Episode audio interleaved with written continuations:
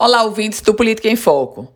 Depois de recuar na retomada das atividades econômicas, eis que a governadora Fátima Bezerra tenta aplicar agora um freio de arrumação.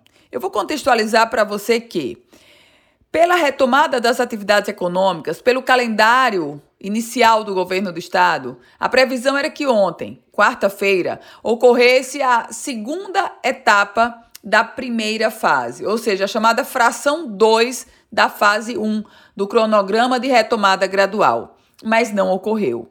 A governadora Fátima Bezerra, ela suspendeu essa retomada. Por outro lado, um novo decreto do executivo estadual traz agora, eu diria, uma retomada dupla. No dia 15 de julho, portanto, na próxima semana, haverá a continuidade desse cronograma de forma dupla, porque vem a fração 2 da fase 1 e ainda a fração a fração 1 da fase 2.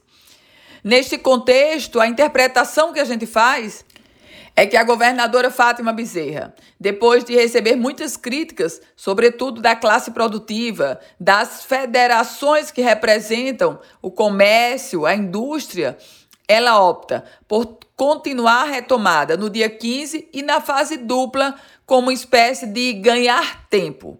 O fato concreto, meus caros ouvintes, é que nós temos hoje posicionamentos distintos entre as grandes prefeituras do Rio Grande do Norte e o governo do estado.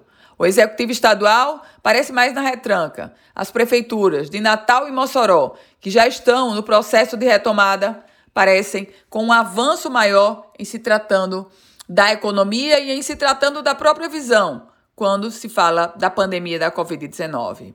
Eu volto com outras informações aqui no Política em Foco com Ana Ruth Dantas.